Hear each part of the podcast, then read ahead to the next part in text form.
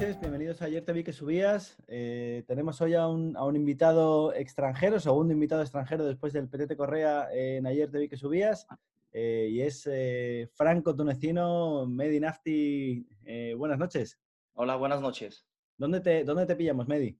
Estoy en Cádiz, estoy en Cádiz. Cuando termine mi carrera aquí en, en Cádiz, pues no, nos hemos quedado a vivir aquí al final.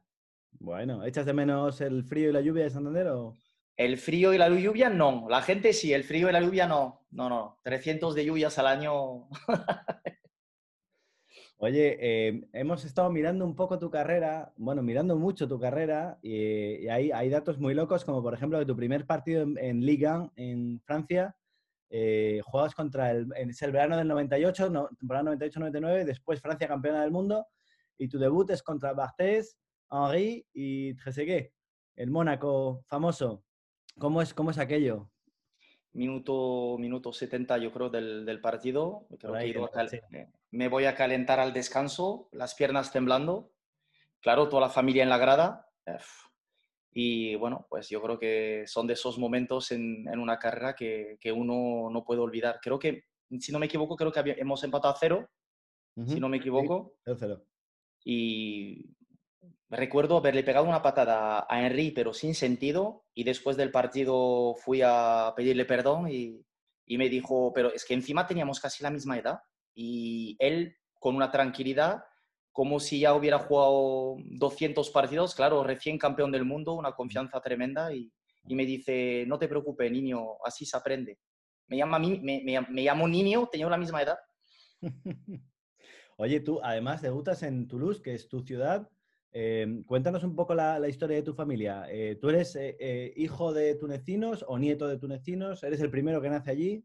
Hijo de tunecino. Eh, bueno, mi padre naciendo en Túnez, eh, mi madre naciendo en, en Marruecos, viniendo en, en, en, Francia. Y bueno, yo nací ahí y, y, hice toda, toda mi vida, bueno, toda mi vida. Ahora que tengo 41, la, la mitad de mi vida la hice en Francia. de hasta los 20 años, que 19, 20, que me fui a. O sea que tú, tú, en, tú en, un momento dado podías haber elegido entre jugar con Francia, con Marruecos o con Túnez. Con Marruecos no, porque no me llegó la oportunidad, pero eh, debuté con Francia en las secciones inferiores, uh -huh. eh, con los juveniles. Eh, llegué a hacer unos torneos amistosos, creo que no eran oficiales, y eso es lo que me permitió luego poder, poder cambiar con, con Túnez, es que había, había una competencia tremenda en mi posición. ¿Con quién coincidiste en Francia? Pues fíjate, eh, con los, eh, en mi posición tocaba Viera, Maquelele. O sea Era, que, eran malos estos, ¿eh? Sí, sí, justitos, justitos. o sea que el, el, camino estaba bastante, bastante cerrado. ¿Y cómo, cómo llegas a Santander? Porque en aquella época que viniera un tío del Toulouse al Racing era una cosa rara, ¿no? Sí, sí. Eh, recuerdo un ascenso a primera eh, con, el, con el Toulouse. Eh, empieza la pretemporada y creo que mi llegada a Racing creo que es tarde, no sé si es a finales de agosto. Y bueno, el, el entrado del Toulouse en la época que era Alain Giresse, el famoso Alain Giresse, me, me dice que no tendré, no tendré sitio en el, en el equipo, tendré, iba a tener pocos minutos. Y bueno, pues eh, me llamó un amigo eh, en Santander y me dijo que había la oportunidad de, ir a prueba. Eh, y bueno, pues co cojo mi mochila, mi padre y, vamos que nos vamos, cinco horas de coche hasta, hasta Santander. jugué unos partidos amistosos. Recuerdo en, en contra la selección española sub-20 o algo así Uh -huh. uh, hice otro amistoso en el Sardinero contra el Oviedo y después de los amistosos, bueno, las cosas salieron bastante bien y hablé con el entrado del primer equipo, Goigochea, uh -huh. en aquella época y me dice que, bueno, él me quiere para entrenar con el primer equipo y teniendo una ficha del, del B, que en aquella época el entrado del B era Pachín y luego, y luego, fue, luego fue Manolo. Uh -huh. Sí, llegó, llegó, al, llegó a Racing, pues entrando todos los días con el primer equipo. Y, y fíjate, eh, casualidad, eh, cosas de, la vida que, que no sé si los centrales había uno sancionado, no sé si Chema o, Arceno estaban sancionados o lesionados. Y a la semana me pregunta Goicochea si yo había jugado de, central alguna vez en mi vida. Le digo que no y me dice, pues, para adelante, que el domingo vas a jugar de central. Eh, había la opción de jugar o yo o Moratón.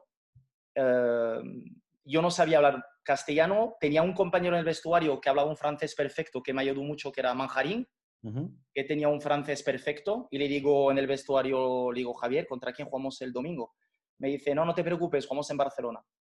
Entonces, imagínate. Eh, Barcelona en el Camp Nou. En el Camp Nou. En el Camp Nou, jugando al lado de, de Melberg. O sea que, cagao, sin dormir la noche anterior. Recuerdo que dormí con Bechasnik en, el, en el hotel y sin dormir, sin dormir un minuto. Al lado del ruso roncando eh, tranquilo y yo sin dormir un minuto, sin dormir un minuto. Tú ves la alineación enfrente, Rivaldo, Kleiber, Simao, toda esa gente, bueno, y, y encima en una posición que era nueva para mí. Y bueno, así, así empecé de, de lleno, digamos. Bueno, ese, ese, partido ni tan mal porque fue un 3-1 bastante digno, ¿no? Al final. Sí, sí, sí, sí, no estuvimos mal. Eh, no recuerdo haberme equivocado eh, mucho y pues yo creo que los jugadores, los centrales en aquella época no volvieron, para, no, no llegaron a volver para el fin de semana siguiente. Y pues el Mister me dio continuidad y me tocó el Real Madrid, eh, me tocó el Real Madrid el fin de semana siguiente otra vez de central. Recuerdo el campo que era un charco, una piscina tremenda y se empató a cero el fin de semana siguiente. Ya en casa, en el Sardinero. Ya en casa en el Sardinero. Oye, fue muy duro llegar sin hablar castellano. Eh, ¿Te costó mucho adaptarte a Santander?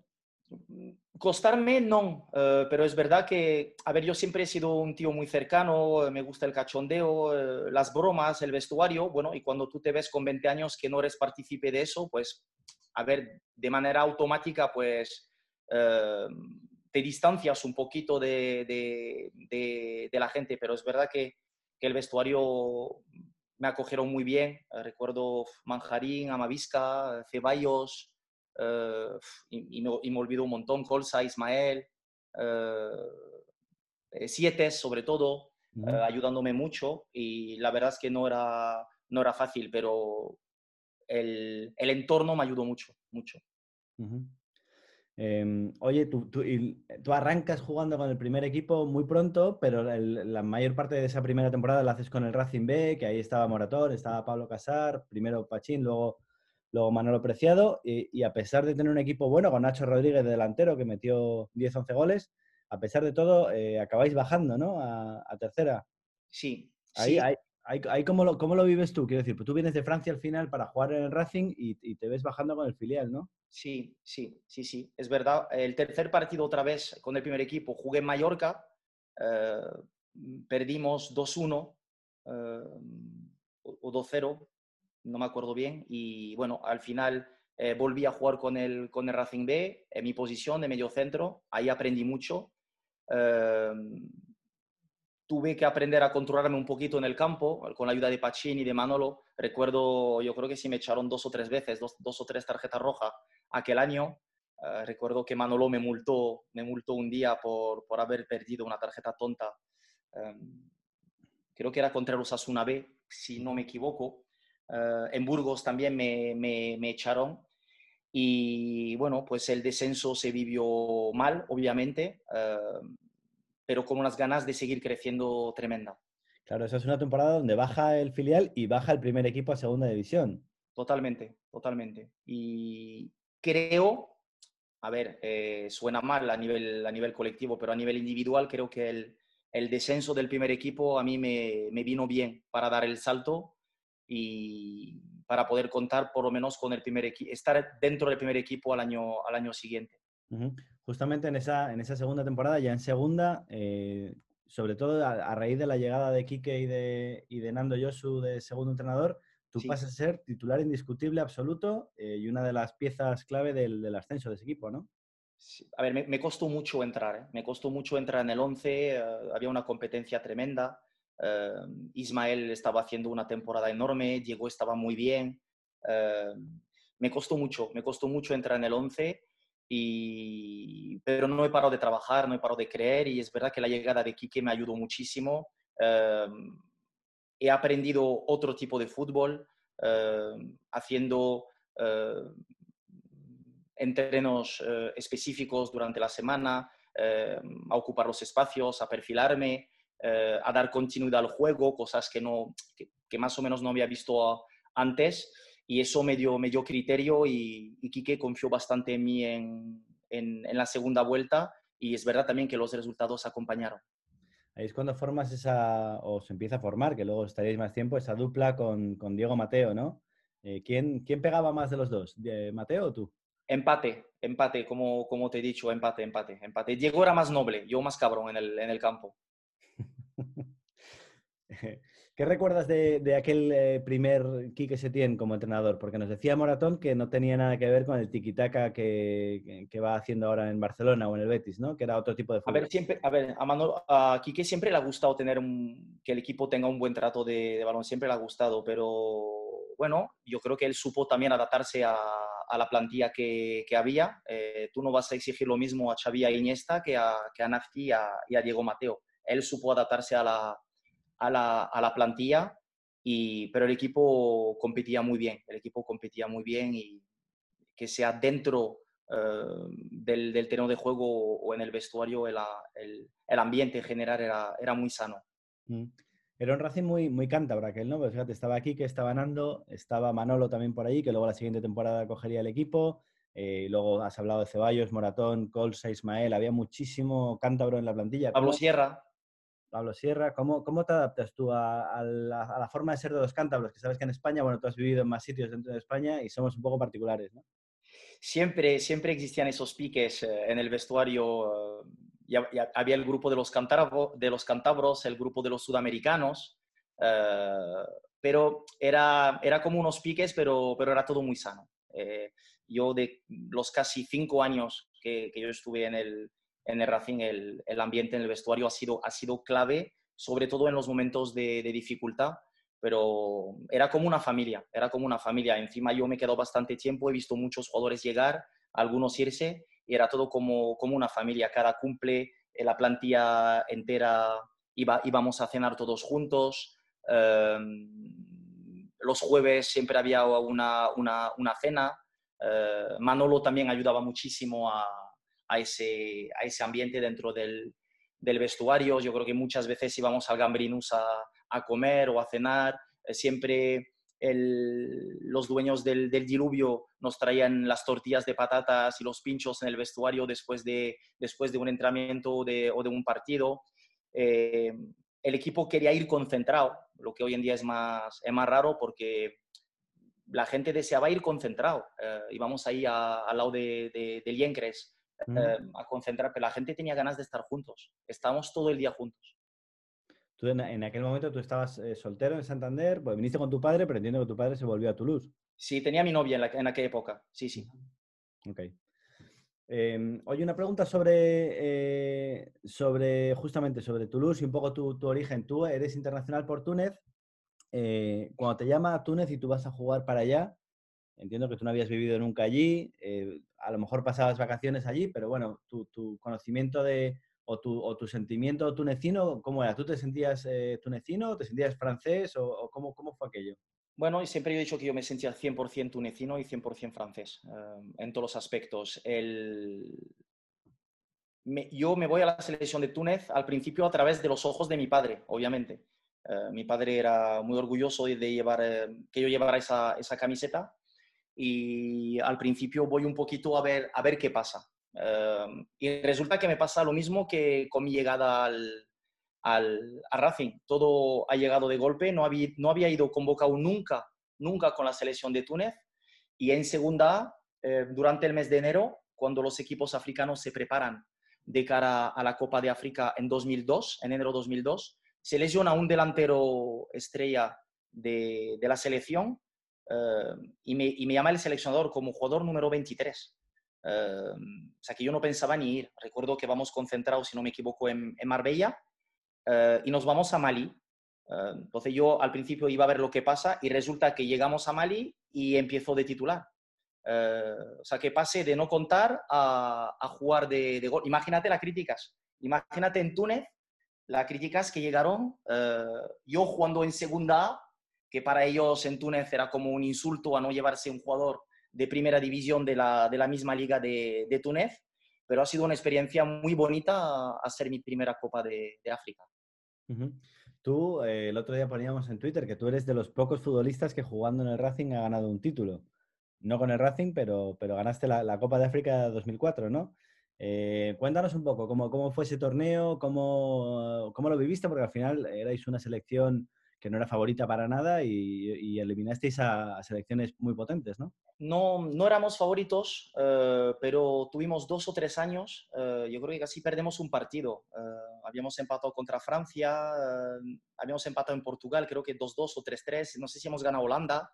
En todos los, amistosos antes de, la competición nos dieron muchísima confianza a, la selección. Es verdad que no teníamos estrellas, gente con nombre como los podían tener los jugadores de Camerún, de Senegal o de Costa de Marfil, uh, pero el hecho de jugar en casa y sabiendo los resultados que habíamos um, tenido uh, en los partidos amistosos previa a la, a Copa, hemos entrado um, en la competición de, de tapados, pero con muchísima con muchísima confianza. Y los primeros partidos, los primeros resulta resultados reforzaron un poquito esa confianza que teníamos al principio de, de torneo.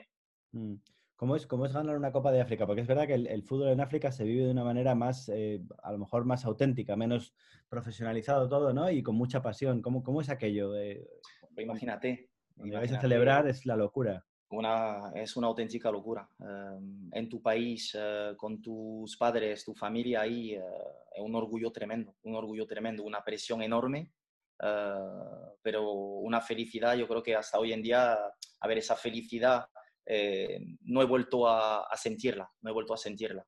Mm. por lo menos hasta el minuto 90 de, de la final, porque ganamos el partido, no sé si la final era un sábado o un domingo, y después del partido eh, me, llama, me llama Lucas Alcaraz y me dice, le digo, mister, hemos ganado. Y me dice, y me dice, a mí qué me importa, el martes te quiero en el entrenamiento, el martes en la albericia. Le digo, oye, dame, le digo, dame unos días más, ¿no? Me dice, ¿cómo?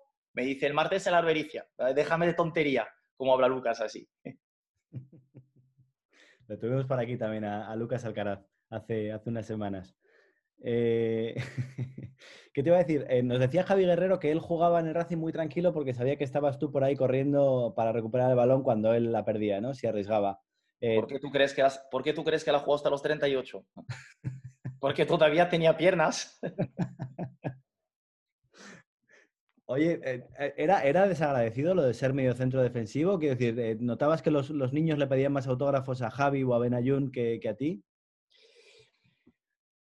uno, uno, tiene que ser inteligente, uno tiene que conocer su rol dentro del, dentro del terreno de juego. Uh, si un futbolista es consciente de sus limitaciones y, y, hace lo que, lo que se le pide, te puedo asegurar que, que cuando tu cuerpo técnico, uh, tus compañeros o incluso la, la afición uh, reconoce tu trabajo, es el mayor regalo que, es el mayor regalo que, que uno puede tener. Recuerdo unos partidos con Lucas contra el Real Madrid, contra el Barcelona, contra el Español, contra el Valencia, donde yo tenía órdenes de no participar cuando el equipo tenía el balón. O sea que yo tenía que estar pendiente de las transiciones, pegado a Zidane, a Ronaldinho, a De la Peña, a Aymar, por ejemplo.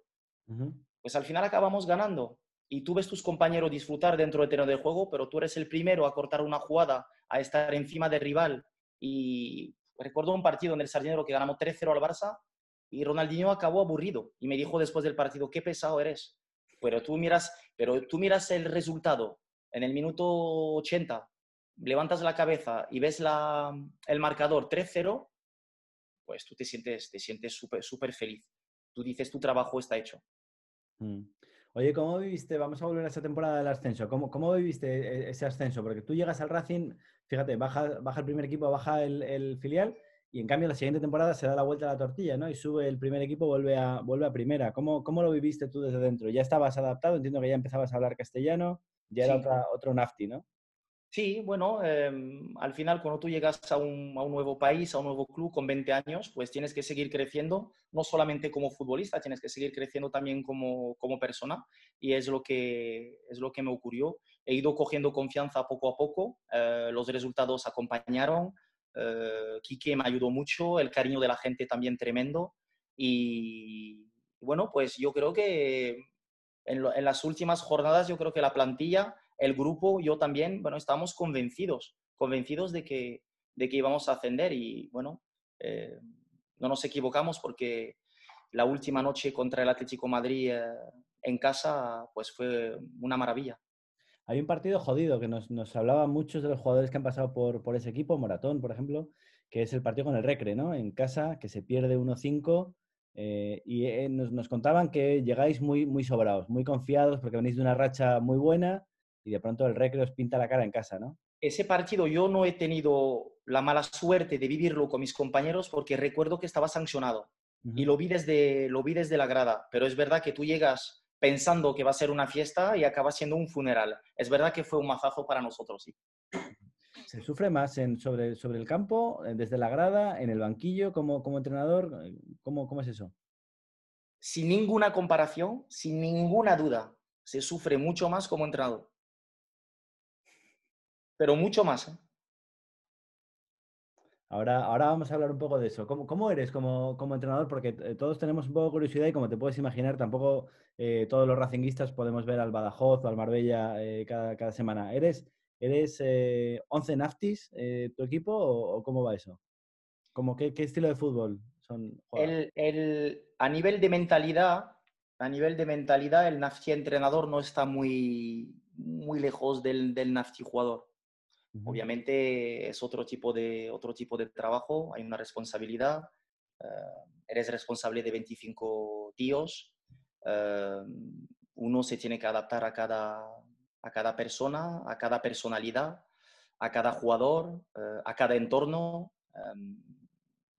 bueno, pues también yo he ido, he ido mejorando, madurando, pero la esencia, la esencia Nafti como entrenador sigue. Y, no y eso creo que no lo cambiaré nunca, ni quiero cambiarlo. Ni quiero cambiarlo. ¿Qué aprendiste, eh, vamos a ir por orden, eh, ¿qué aprendiste de eh, Andoni Goicoechea como entrenador? Andoni era puro corazón y entrega y agresividad y, y, era un tío fuerte, era un tío con carácter, de lo que yo recuerdo. ¿Qué aprendiste de, de Quique Setién? Quique Setién aprendí eh, la especificidad de mi posición en el, en el centro del campo.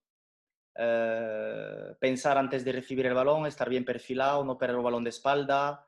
Eh, ya empezamos a, a, trabajar más aspectos tácticos. Cuando, cuando el mediocentro se metía en una línea de tres, cuando no, cuando aparecer por fuera, por dentro no repetir el juego en la misma banda. Bueno, todo eso lo aprendió con, con Quique, sin ninguna duda. ¿Y qué recuerdas de, Nando, de Nando Yosu? Nando era, es que Nando no era entrenador, es que Nando era un padre. Sí. Es que Nando era un padre. Eh, tú tenías un problema personal, Nando. Eh, eh, el riego de, de, la albericia, antes la albericia no funcionaba, Nando. Nando, tengo el frigorífico vacío, Nando. Nando, me duele un poco el tobillo, Nando. Nando, eh, queremos salir de fiesta esta noche, nos da permiso, Nando, pues un tío, un tío necesario dentro de un club.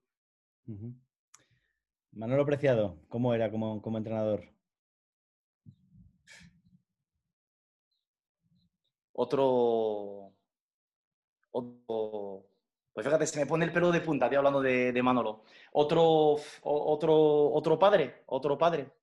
Manolo Manolo tenía la capacidad, primero yo nunca lo he visto en mi vida, intento yo como entrenador em, acercarme a eso. Nando era capaz de tener 25 tíos dentro de un vestuario contentos. Jugar, no jugar, lesionado, no lesionado en la grada. Todo el mundo estaba contento, eh, con ganas de sumar. Y mm, Nando tenía la capacidad de mm, hacerte creer que era mejor que rival. Sea, que yo he ido al, al Bernabéu eh, con, con Manolo Preciado dándome una charla y yo salía a calentar, yo me sentía mejor que el rival. Bueno, luego, luego durante los momentos era otra cosa. ¿eh? Pero, durante, pero, pero en el calentamiento me sentía superior al rival. Nos daba una energía, una fuerza tremenda a todos, a todos. Oye, ya que, ya que hablas del, del Bernabéu, Medi, antes eh, revisando un poco tu trayectoria, mira que metías pocos goles y uno lo metiste en el Bernabéu con la zurda. Qué golazo. qué churro, no me jodas. Qué horror, qué asco de gol. Desde, desde fuera del área la pego con la izquierda, que el balón era más un pase que un tiro. Creo que la desvía. ¿Quién era el central rubio ese? Joven canterano. ¿Rubén? Rubén, la desvía Rubén, casi ya se va de un lado y el balón entra del otro. Golazo. Golazo. ¿Cómo lo celebraste, eh? Que va, era el, era, íbamos perdiendo 2-0, 2 era el 2-1. Eh, tenía ganas de gritarlo, pero por vergüenza porque íbamos perdiendo entonces. Y creo que aquel día perdimos 3-1 o 4-1. Sí. Oye, Medi, aquella, eh, tu última temporada en el Racing es la, bueno, la segunda temporada de Lucas de entrenador y es verdad que el equipo no, no está enchufado, ¿no? Arranca la temporada regular, nos decía Fernando Morán, con, con quizá con poca confianza eh, y muy poquito antes de que Lucas se vaya y, pongan a, Nando, tú, sales al, Birmingham, te vas, bueno, en principio cedido, ¿no? ¿Cómo, cómo es tu salida del, del club? En el Racing a mí me han sobrado me han sobrado seis meses. Te digo el por qué. Porque em, tenía contrato, eh, pero el... en verano viene el Bolton a por mí em, y voy a ver a, Lucas y Lucas me dice, pues, ni de coña sales de aquí.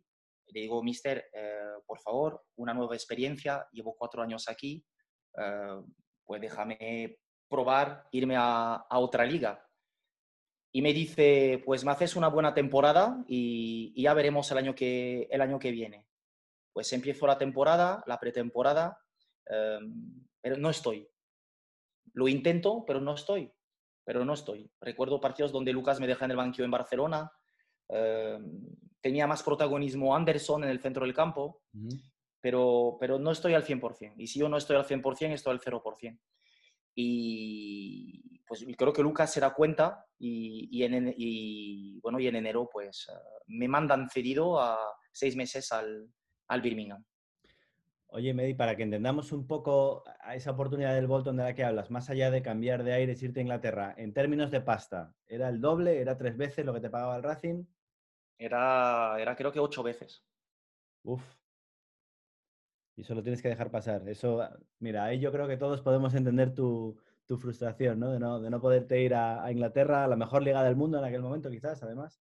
Sí, bueno, vamos a ver, es que, pero a ver, no todo es dinero, ¿eh? No todo es dinero. La curiosidad de conocer otra liga, el dinero también influye, el que te dice lo contrario es un mentiroso. Em, yo creo que yo había hecho eh, méritos para, que, para tener esa oportunidad de, de dejarme marcharme.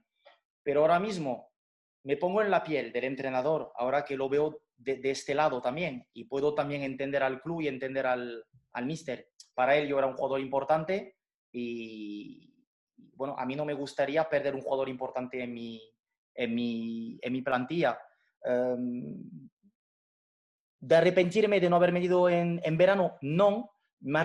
yo soy bastante autocrítico, donde yo, lo que más me arrepiento es que no he tenido la fuerza mental suficiente durante esos seis meses para rendir como, como tocaba. Mm. ¿Cambia mucho tu, la visibilidad que tienes tú a nivel internacional después de ganar la Copa de, África con tu selección? ¿Te llegan más ofertas? ¿Te, hay rumores? Eh, no sé. rumores siempre hay. Em, siempre hay. Eh, pero yo creo que uno tiene que aislarse un poquito de, de, todo eso si tú quieres rendir en el, en el terreno de, de, juego. Al final lo que te da de comer es el verde si tú rindes en el verde, pues las ofertas llegarán. Pero no, no hay que coger el camino al revés, pensar más en el, en el bolsillo o en el coche bonito eh, antes que de pensar en el, en el verde. Si tú rindes en el verde, todo, todo llega. Oye, tú te vas a, Inglaterra, a la Premier, al Birmingham, que es, una ciudad eh, tirando a fea. Eh, ¿Estás de acuerdo? Por no, decir más. Eh, igual que cuando llegaste al Racing, tu debut es en el Camp Nou, llegas a Birmingham y tu debut es en Old Trafford contra Rooney y contra Cristiano. Totalmente. ¿Cómo, es ese partido otra vez? Pues eh, físicamente me costó, físicamente me costó mucho porque era otro tipo de entrenamientos, eh, otro tipo de intensidad. No te digo que sea peor o mejor que en España, pero en aquella época era una intensidad tremenda, sobre todo en el centro del campo, era partidos de ida y vuelta, eh, corre calles durante 90 minutos eh, y me costó mucho, me costó mucho. Eh, la preparación física en Inglaterra era totalmente distinta y encima yo llegando en enero, pues los compañeros al lado mío estaban volando, estaban volando y me costó mucho entrar en, en, en, ritmo. me dan la oportunidad de debutar en, Old Trafford y te voy a contar una, una que en el, al descanso del partido, eh, me, voy, me voy al baño, me encierro en el baño eh, para estirar. Tenía calambres al descanso y no quería que, mis compañeros o el entrenador en aquella época, que era, que era Steve Bruce, me, me viera. Y, pero la cara marcada de como si hubiera jugado 90 minutos. Eh, bueno, pues era una manera de decir bienvenido a, a Inglaterra. Además, allí coincides en el Birmingham City, que es el segundo equipo de Birmingham después de, de Aston Villa, pero coincides con jugadores muy conocidos, ¿no? A lo largo de los años, estás ahí 3-4 años, coincides con Emil Heskey, con Jamie Pennant. ¿E-, ¿Era, era ya un liante con, en, Birmingham? Con, con ¿quién? Pennant. Pennant. Un loco perdido. un loco perdido, pero, pero yo nunca he visto eso en un tero de juego. Eh, venía a entrenar eh, el chaval, haber dormido poco o nada, y era el mejor entrando. Eh, encima tenía tenía, ¿cómo se llama eso? Lo que te meten en el tobillo cuando cometes un delito.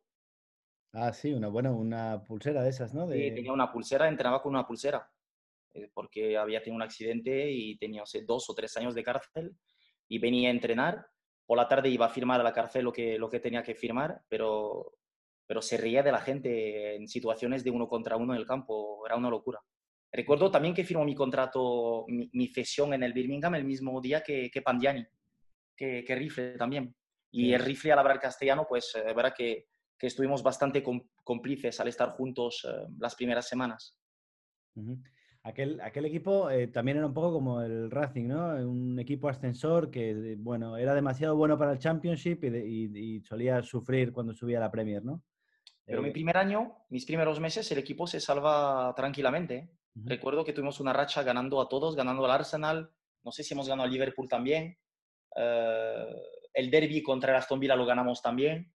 Mm, y también me pasó lo mismo, me costó mucho entrar en el 11. Y tenía una cláusula en mi contrato que si yo jugaba 10 partidos eh, más de 45 minutos, eh, el Birmingham tenía la obligación de, de, comprarme. Y recuerdo que llegando al noveno partido, el, mi entrenador me viene, yo, pensaba que iba a jugar y me dice, hoy no vas a jugar. Le digo, ¿por qué? Me dice, porque porque es el momento de negociar con el, de negociar con el Racing. y no llegué a jugar el, el décimo, pero luego llegaron a un acuerdo y, y, me, y me, compraron. Oye, y tú que has jugado, eh, Medi, contra tantísimo crack, eh, ¿cuál es el futbolista que dices, este cabrón me está volviendo loco, este es imposible, no, no, no puedo con él? Uno que me haya vuelto loco. Uf. Pues no me acuerdo, no, es que no sé qué decirte, no sé qué decirte. Zidane me hacía correr mucho. Eh, Eymar era muy complicado quitarle un balón porque cada vez era falta. Eh, es, que, es que no sé. Bueno, Xavi. Xavi. Xavi. Xavi, para quitarle el balón era jodido, ¿no? Sí, sí, siempre llegabas tarde, no sabías si salir a presionarle, a quedarte. Eh, no sabía si darle tiempo, si encimarle, eh, giraba en medio segundo. Eh, es muy duro, muy duro. Físicamente, encima un jugador que corre muchísimo y contra Xavi recuerdo haber pasado malas, malas tardes, malas noches. Ronaldinho también me ha hecho algún regate de, que te dejan en ridículo delante de todo el mundo, pero de, no sufrir tanto porque, porque no tenía esa actividad sobre el tema de juego que podía tener un, un Xavi, por ejemplo. Mm. ¿Tú eres, eh, tenías eh, ídolos cuando eras eh, chaval? ¿Quién era tu ídolo en, el fútbol? Zidane. Desde, desde pequeño. Zidane, luego Ronaldinho. ¿Le pediste la camiseta cuando jugaste contra él? ¿La Hombre, siempre. Pero había que ser muy listo, ¿eh? Había cola, ¿eh? había cola. No veas en el túnel desde, desde el principio de la semana. Desde el principio de la semana, los compañeros del vestuario, ¿a quién vas a pedir la camiseta el domingo? Yo quiero la de Zidane. Digo, me la van a quitar. Es que me la van a quitar. Entonces, lo que yo hacía, justo después del calentamiento, le decía dos palabritas en, francés a, a Zidane para asegurarme que, que me iba a dar la, camiseta. Así que cuando se acercaba un compañero mío después del partido, él le contestaba, lo siento, la, me la ha pedido Nafsi el primero. Y los compañeros del vestuario, qué cabrón eres, qué cabrón eres. Eh, tu, equipo de, de, chaval era, bueno, el, de Zidane era el Olympique de, Marsella y nunca llegó a jugar. Eh, ¿Tu equipo de pequeñito era el Toulouse o eras del PSG o, de, o del Marsella? A ver, siempre me ha gustado el Olympique de Marsella, el campeón de Europa. Eh, en la época de Papin, de Waddell, de Abedi Pelé, de Deschamps, los que ganaron la famosa final de la Champions contra el Milan. después he sido, cuando yo llego a Santander, soy del Madrid, a tope, y cuando dejo el fútbol me he puesto más del Barça y ahora soy más del Atlético Madrid. Y ya, veremos, ya veremos la próxima temporada de, quién soy. Voy cambiando. Pero siempre primero del Racing, ¿no? Hombre, eso, eso no tengas ninguna duda. Por lo menos en el corazón. Por lo menos en el corazón. Eh, uno no puede olvidar de, de dónde viene y, y, lo que me ha dado el Racing de Santander eh, a nivel profesional y a nivel, a, nivel, a nivel de persona también. Oye, Medi, vamos a, la última parte de tu carrera, que es, que es interesante porque el anteayer charlábamos con Oriol y coincidisteis, volvisteis a coincidir en un vestuario cuando tú sales de Inglaterra, él sale del Racing y os vais los dos a Grecia, a Laris, y tenéis una experiencia muy loca, por lo visto, ¿no? Cuéntanos, cuéntanos un poco.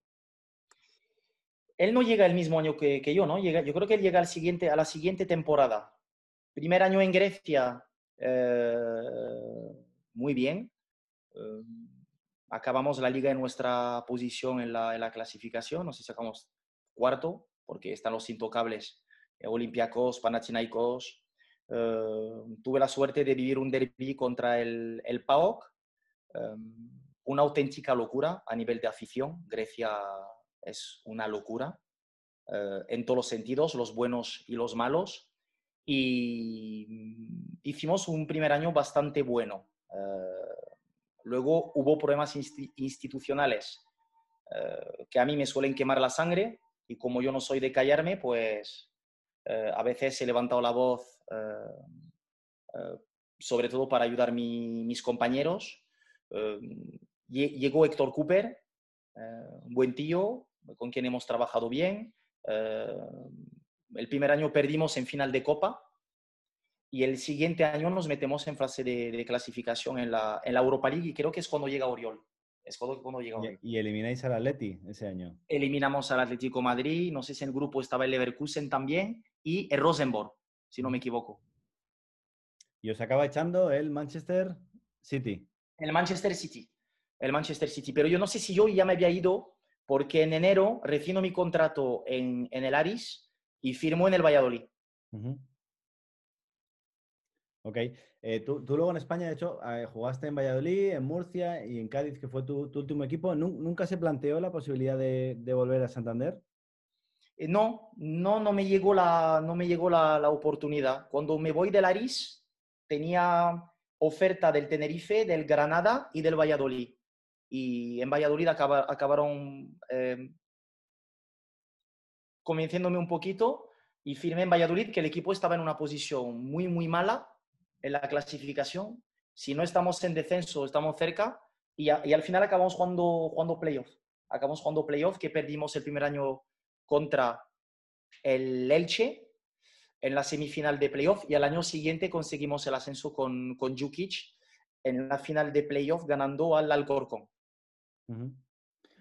Oye, Medi, eh, ya para, para, finalizar la entrevista, eres, eh, no sé si lo sabes, pero si no te lo digo, eres uno de los nombres que suena como posible entrenador del Racing, al menos en la afición, para la temporada que, viene, que asumimos que vamos a estar en Segunda B. Eh, ¿Te haría ilusión entrenar en Santander? Y quedan siete jornadas, ¿no? Siete jornadas y diez puntos. Bueno, si se gana el Albacete, se gana la Extremadura. los chicos son profesionales, ¿no? Primero tienes que intentarlo. Cuando, cuando será matemático, pues ya, ya se verá. Yo creo que no hay que caer en, en ningún momento en... Yo, yo, creo que pensando ya en segunda B, yo creo que, yo creo que no ayuda a nadie. No ayuda a nadie. Eh, yo he visto todos los partidos eh, desde la vuelta eh, de todos esos partidos a puerta cerrada. He visto todos los partidos, o casi todos. Te puedo asegurar que los dos últimos de la clasificación no son los peores. E intento ah, no hablar desde el corazón, intento hablar como un aficionado, intento hablar como un entrenador el Extremadura y el Racing no son los dos peores equipos de la. La clasificación dice otra cosa, entiendo el, el, pesimismo, pero bueno, luego ahora que toca Albacete, Extremadura, bueno, seis puntos y, ya se verá. Ayer el equipo hizo un gran partido contra, contra la Ponce, eh, me acabo de enterar de la lesión de, de, Lombardo, que para mí, de lo que yo he visto, a mí me parece un jugador de, de primera división o más. Bueno, hay que creer, creer no cuesta nada, como me dijo un día Héctor Cooper, creer no cuesta nada, es gratis. Entonces vamos a creer y cuando será matemático y ya se verá. Y volviendo a tu pregunta, eh, obviamente, obviamente, eh, no sé si será esta temporada, la siguiente, dentro de cinco, dentro de diez, es, es obvio que volverá a Racing de Santa. Es obvio. Pues eh, esto ha sido Ayer te vi que subías. Soy Adrián Mediavilla. En la dirección creativa tenemos a Fernando Riancho y esta noche hemos tenido a, a Medinafti, que es un, un gusto charlar contigo y escuchar todas esas historias de un futbolista que ha pasado por muchos equipos y que empezó, bueno, pues su carrera eh, internacional la empezó aquí en, el Sardinero. Eh, Medi, muchísimas gracias. Gracias por la llamada. Cuídate mucho. Adiós, adiós.